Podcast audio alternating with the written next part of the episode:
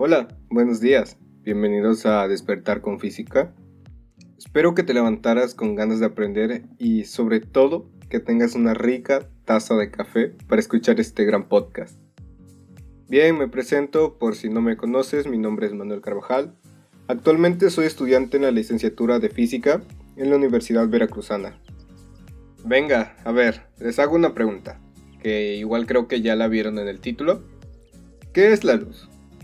Bueno, por si no lo saben, alrededor del siglo XVIII, dos grandes filósofos naturales, el holandés, y ojo, no me refiero al de Bob Esponja, me refiero a Christian Huygens, y el inglés Isaac Newton, propusieron dos maneras de entender el comportamiento de la luz. Por parte de Huygens, él decía que así como las olas del mar son una onda sobre el agua, pues la luz sería una vibración en algo sutil llamado éter que cubría el universo en sí. Y del otro lado del ring teníamos a Newton, quien decía que partículas salían de un cuerpo luminoso a muy altas velocidades, eh, casi casi como cuando olvidas hacer algo que tu madre te pidió antes de salir y de la nada escuchas la puerta. Yo creo que en esos momentos nos movemos casi casi a la velocidad de la luz. Ahora, primero que nada, creo que es fundamental que al menos se lleven una idea de por qué onda o partícula. ¿Cuál es la diferencia? Bien, lo más didáctico a mi parecer es imaginar una cajita con dos ranuras. Piensa que les echas arena dentro. Pues, ¿qué va a pasar? Lo natural, ¿no? La arena saldrá por los orificios y se crearán dos montoncitos de arena. Pues esa es la idea del comportamiento de una partícula. Por otra parte, si una onda viene e intenta atravesar esas dos ranuras, lo que pasa es que se crea el famoso patrón de interferencia, el cual es en que en lugar de tener dos montoncitos se forman varios, porque las ondas al sobreponerse se pueden amplificar o anular. Este último ejemplo es el experimento que hizo Thomas Young a principios del siglo XIX. De igual manera les estaré dejando en mis redes de Instagram y Facebook unas imágenes de cómo se ve un patrón de interferencia para que les quede un poco más claro. Y justamente gracias al experimento de Young y aparte de que Maxwell con su tratado del electromagnetismo confirmó de manera teórica la naturaleza ondulatoria. Y ya, ahí está la respuesta. ¿No?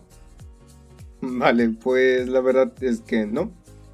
En 1900 se publica el artículo de Planck para la solución a la catástrofe ultravioleta, el cual se considera el nacimiento formal de nada más y nada menos que la mecánica cuántica, de hecho, creo que será un tema para otro podcast.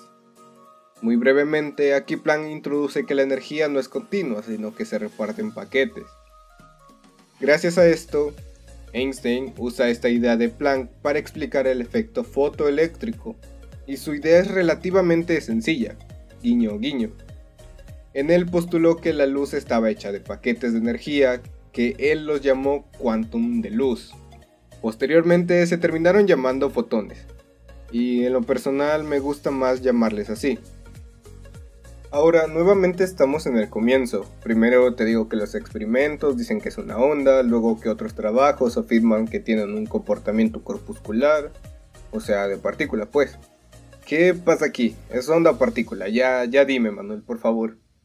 Pues después de unos años, el físico francés Louis de Broglie propuso en 1924 la solución a esta gran disputa, afirmando que la luz es una onda y una partícula.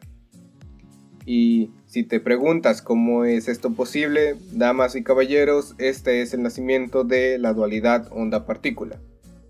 Ahora, en verdad no es que sea como tal ambos, sino que es algo que se comporta como onda o como partícula según lo estudiemos y experimentemos con él no quiero que se vayan pensando que es que es ambas o algo así. Realmente la idea es compleja. La luz se comporta como onda o como partícula, pero esto es ante nuestros ojos.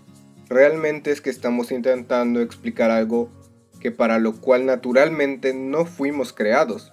Esto se debe a que no necesitábamos comprenderla millones de años atrás para nuestra supervivencia y entonces actualmente nos basamos en física e ideas que sí conocemos y entendemos para explicarla. Por eso es que podemos verla de dos formas diferentes. Pero hay algo que sí puede entender perfectamente la luz. Y eso es, mis queridos oyentes, las matemáticas.